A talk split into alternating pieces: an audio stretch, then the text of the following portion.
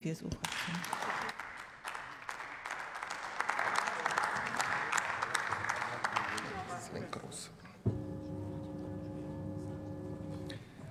Sehr geehrte Frau Präsidentin, liebe Kolleginnen und Kollegen! Äh, wenn man nach fünf Wochen Einführung einer Maßnahme die schon bewertet, sollte eigentlich jedem von uns klar sein, dass das im Vorfeld schon eine sehr gewagte Diskussion wird. Wenn ich ganz ehrlich sein muss und mir angehört habe, ein oder andere von Ihnen gesagt hat, stelle ich fest, dass jeder im Endeffekt die gleichen Narrative erzählt hat, die er schon bei der Einführung des äh, 9-Euro-Tickets gesagt hat. Wir haben von der Linkspartei damals wie heute den Satz gehört, wir wollen das weitermachen, alles muss quasi umsonst sein. Äh, wir hören von den Grünen eine historische Entscheidung, Nebensatz, die für drei Monate gilt, was uns danach die FDP erklärt hat. Sie haben vom Sozialismus und der Reichsbahn geredet. Und also sagen wir mal so, die Debatte ist schon die Frage, inwieweit es heute wirklich was gebracht hat. Ich, ich möchte mich an der Stelle mal ganz bewusst mit den Zahlen beschäftigen, die wir schon hören, unabhängig von dem, ob wir das Ticket gut finden oder ob wir es schlecht finden. Wir haben eine also von den Umfragen, die wir kennen, Entscheidung, das Ticket zu nutzen. 71 Prozent sagen, es ist der Preis, 39 Prozent die Flexibilität, 40 Prozent der Verzicht aufs Autofahren und 34 Prozent die deutschlandweite Gültigkeit. Wenn man diese Indikatoren einfach mal ranzieht, dann muss man sich die Frage stellen, über was streiten wir uns eigentlich in diesem Haus? Und wir kommen zum Schluss, am Ende ist es der Preis. Weil der Preis ist die Frage, wie Mittel aufgewendet werden. Der Preis ist die Frage, wie es am Ende finanziert wird und was das Ganze kostet. Ihr Vorschlag würde ungefähr 20 Milliarden Euro kosten, weil wir die 10 Millionen Euro Regionalisierungsmittel haben, auf die Sie das Doppelte einfach noch mal draufknallen können. Weniger als das Sondervermögen für die Aufrüstung. Ja, das eine ist einmal und das andere ist immer. Wenn wir uns die Mittelaufwendungen anschauen, sind wir bei der Frage, wem das etwas bringt. Und wir haben halt jetzt einfach die Situation, und es ist keine Kritik daran, dass es für Urlaubsfahrten genutzt wird, dass viele Menschen, die in den Urlaub fahren, das machen. Für den normalen Pendler, der im ländlichen Raum wohnt, ist die Entlastung halt gering. Das ist einfach eine Feststellung von Tatsachen. Das ist eine Feststellung von Tatsachen. Das Zweite ist, wir haben ein Ticket, was Herr Kollege, ähm, möchten Sie eine Zwischenfrage zulassen aus der Linken? Bitte sehr.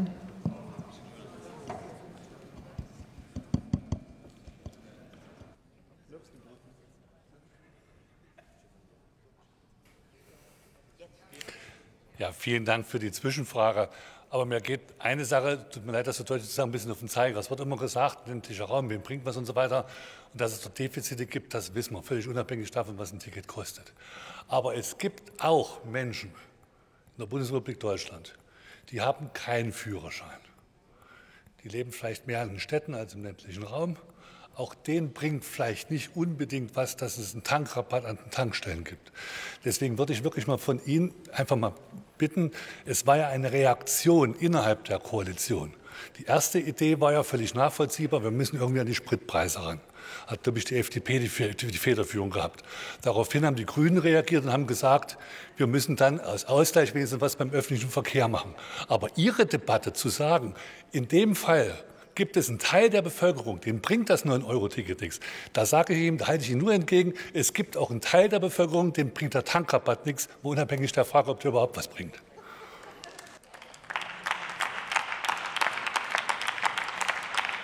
Also Herr Kollege, ich stehe hier nicht, um den Tankrabatt, den die Ampel eingeführt hat, zu verteidigen, wo der durchaus ambivalent diskutieren kann bei der Frage, was denn tatsächlich beim Einzelnen draußen wirklich ankommt.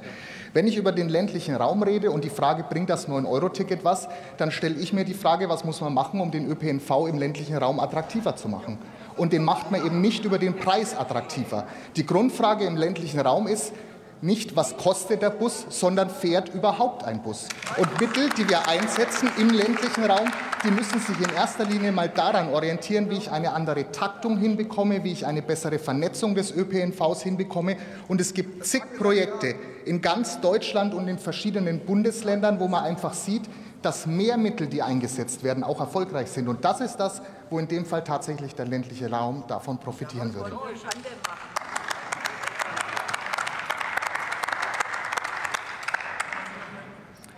Wenn wir den ÖPNV attraktiver machen wollen, ist nach unserer festen Überzeugung nicht die Anfangsfrage, was der ÖPNV kostet, sondern am Ende ist es die Endfrage. ÖPNV muss innovativer werden, ÖPNV muss vernetzter werden und vor allen Dingen braucht der ÖPNV eine bessere Taktung. Dass es Beispiele dafür gibt, das wissen wir eigentlich alle. Wer aus Baden-Württemberg kommt, kann seit über vier Jahren das BW-Ticket nutzen. Das ist ein Ticketsystem, wo du überall im Land mit einem Ticket fahren kannst. Das ist flexibler. In Bayern wird gerade was ganz Ähnliches eingeführt, was aber auf Digitalisierung setzt. Dass du endlich die Möglichkeit hast, mit einer App alles zu buchen, überall hinzufahren und vor allen Dingen zu sehen, welche Verspätung habe ich denn unabhängig von dem, wo die einzelnen Verkehrsträger herkommen.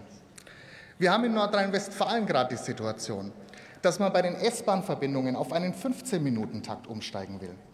Das ist gelebte Mobilität in der Fläche. In München wird das Gleiche bei den S-Bahn-Außenästen in einem 20-Minuten-Takt diskutiert. Und es gibt zahlreiche Beispiele im ländlichen Raum, wo man versucht, das Problem über On-Demand-Verkehre zu nutzen. Die Zielsetzung für uns muss sein, dass der ÖPNV als erstes besser wird. Und danach reden wir über den Preis. Danach können wir uns über ein 365-Euro-Ticket unterhalten, ein 9-Euro-Ticket oder ein 0-Euro-Ticket. Wer den ÖPNV, wer den ÖPNV stärken will, der muss an die Taktung ran, weil das ist die eigentliche Entscheidung, wie man mehr Menschen im ländlichen Raum einfach zum Umstieg auf den ÖPNV bewegen kann. Ich habe gestern eine aktuelle Umfrage gesehen, wo gefragt worden ist, würden Sie denn, nachdem das 9-Euro-Ticket abläuft, weiter den ÖPNV nutzen? Da waren 23, Umfrage ist vom Deutschen Verkehrsforum, 23 Prozent unentschlossen, 26 Prozent sagen ja oder eher ja, 51 Prozent sagen nein und nein auf keinen Fall. Liebe Kolleginnen und Kollegen, ich glaube, es muss der gemeinsame Ansatz dieses Hauses sein, dass die 51 Prozent davon überzeugt werden, den ÖPNV langfristig zu nutzen, weil wir viel Geld investiert haben in der Vergangenheit und weil unsere gemeinsame Zielsetzung sein muss, dass wir auch in Zukunft deutlich mehr Mittel in den ÖPNV finanzieren, äh, reinstecken werden. Vielen Dank für Ihre Aufmerksamkeit.